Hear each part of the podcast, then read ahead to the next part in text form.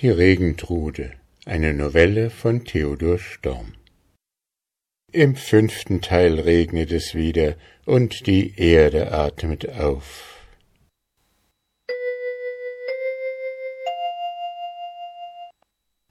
Dann schloss sie rasch den Brunnen auf. Ein frischer Duft stieg aus der Tiefe, als sie die Falltür zurückgeschlagen hatte, und erfüllte bald alles mit einem feinen, feuchten Staube, der wie ein zartes Gewölk zwischen den Säulen emporstieg. Sinnend und in der frischen Kühle aufatmend ging Maren umher. Da begann zu ihren Füßen ein neues Wunder. Wie ein Hauch rieselte ein lichtes Grün über die verdorrte Pflanzendecke. Die Halme richteten sich auf, und bald wandelte das Mädchen durch eine Fülle sprießender Blätter und Blumen. Am Fuße der Säulen wurde es blau von Vergißmeinnicht, dazwischen blühten gelbe und braunviolette Iris auf und verhauchten ihren zarten Duft. An den Spitzen der Blätter klommen Libellen empor, prüften ihre Flügel und schwebten dann schillernd und gaukelnd über den Blumenkelchen, während der frische Duft, der fortwährend aus dem Brunnen stieg, immer mehr die Luft erfüllte und wie Silberfunken in den hereinfallenden Sonnenstrahlen tanzte. Indes Maren noch des Entzückens und Bestaunens kein Ende finden konnte, hörte sie hinter sich ein behagliches Stöhnen, wie von seiner süßen Frauenstimme. Und wirklich, als sie ihre Augen nach der Vertiefung des Brunnens wandte, sah sie auf dem grünen Moosrande, der dort emporgekeimt war, die ruhende Gestalt einer wunderbar schönen, blühenden Frau. Sie hatte ihren Kopf auf den nackten, glänzenden Arm gestützt, über den das blonde Haar wie in seidenen Wellen herabfiel, und ließ ihre Augen oben zwischen den Säulen an der Decke wandern. Auch Maren blickte unwillkürlich hinauf. Das sah sie nun wohl, dass das, was sie für große Spinnwebe gehalten, nichts anderes sei als die zarten Florgewebe der Regenwolken, die durch den auf dem Brunnen aufsteigenden Duft gefüllt und schwer und schwerer wurden. Eben hatte sich ein solches Gewölk von der Mitte der Decke abgelöst, und sank leise schwebend herab, so dass Maren das Gesicht der schönen Frau am Brunnen nur noch wie durch einen grauen Schleier leuchten sah. Da klatschte diese in die Hände, und sogleich schwamm die Wolke der nächsten Fensteröffnung zu und floß durch dieselbe ins Freie hinaus. Nun, rief die schöne Frau, wie gefällt dir das? Dabei lächelte ihr roter Mund und ihre weißen Zähne blitzten. Dann winkte sie Maren zu sich, und diese musste sich neben ihr ins Moos setzen, und als eben wieder ein Duftgewebe von der Decke niedersank, sagte sie, Nun klatsch in deine Hände. Und als Maren das getan und auch diese Wolke wie die erste ins Freie hinausgezogen war, rief sie, Siehste wohl, wie leicht das ist? Du kannst es noch besser als ich. Maren betrachtete verwundert die schöne, übermütige Frau. Aber, fragte sie, wer seid ihr denn nun eigentlich? Wer ich bin? Nun, Kind, bist du aber einfältig. Das Mädchen sah sie noch einmal mit ungewissen Augen an. Endlich sagte sie zögernd Ihr seid doch nicht gar die Regentrude? Und wer soll ich denn anderes sein? Aber verzeiht, ihr seid ja so schön und lustig jetzt. Da wurde die Trude plötzlich ganz still. Ja, rief sie, ich muss dir dankbar sein. Wenn du mich nicht geweckt hättest, wäre der Feuermann Meister geworden, und ich hätte wieder hinab müssen zu der Mutter unter die Erde und indem sie ein wenig wie vor innerem Grauen die weißen Schultern zusammenzog, setzte sie hinzu Und es ist doch so schön und grün hier oben.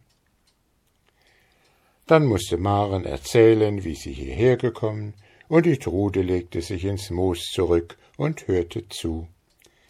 Mitunter pflückte sie eine der Blumen, die neben ihr emporsproßten, und steckte sie sich oder dem Mädchen ins Haar. Als Maren von dem mühseligen Gange auf dem Weidendamme berichtete, seufzte die Trude und sagte Der Damm ist einst von euch Menschen selbst gebaut worden, aber das ist schon lange, lange her. Solche Gewänder, wie du sie trägst, sah ich nie bei ihren Frauen. Sie kamen damals öfters zu mir. Ich gab ihnen Keime und Körner zu neuen Pflanzen und Getreiden, und sie brachten mir zum Dank von ihren Früchten. Wie sie meiner nicht vergaßen, so vergaß ich ihrer nicht, und ihre Felder waren niemals ohne Regen.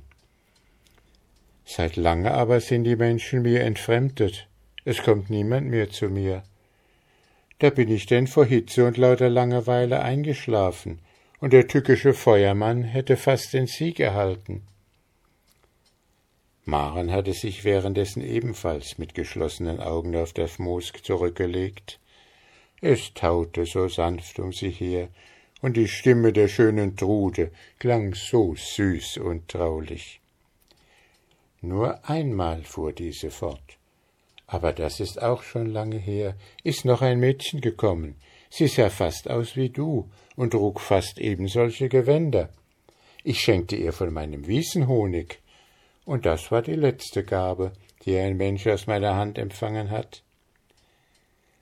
Seht nur, sagte Maren, das hat sich gut getroffen. Jenes Mädchen muss die Urahne von meinem Schatz gewesen sein, und der Trank, der mich heute so gestärkt hat, war gewiss von eurem Wiesenhonig.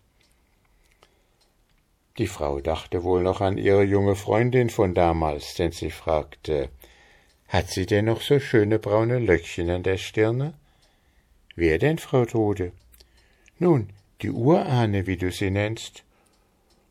Oh nein, Frau Trude, erwiderte Maren, und sie fühlte sich in diesem Augenblick ihrer mächtigen Freundin fast ein wenig überlegen.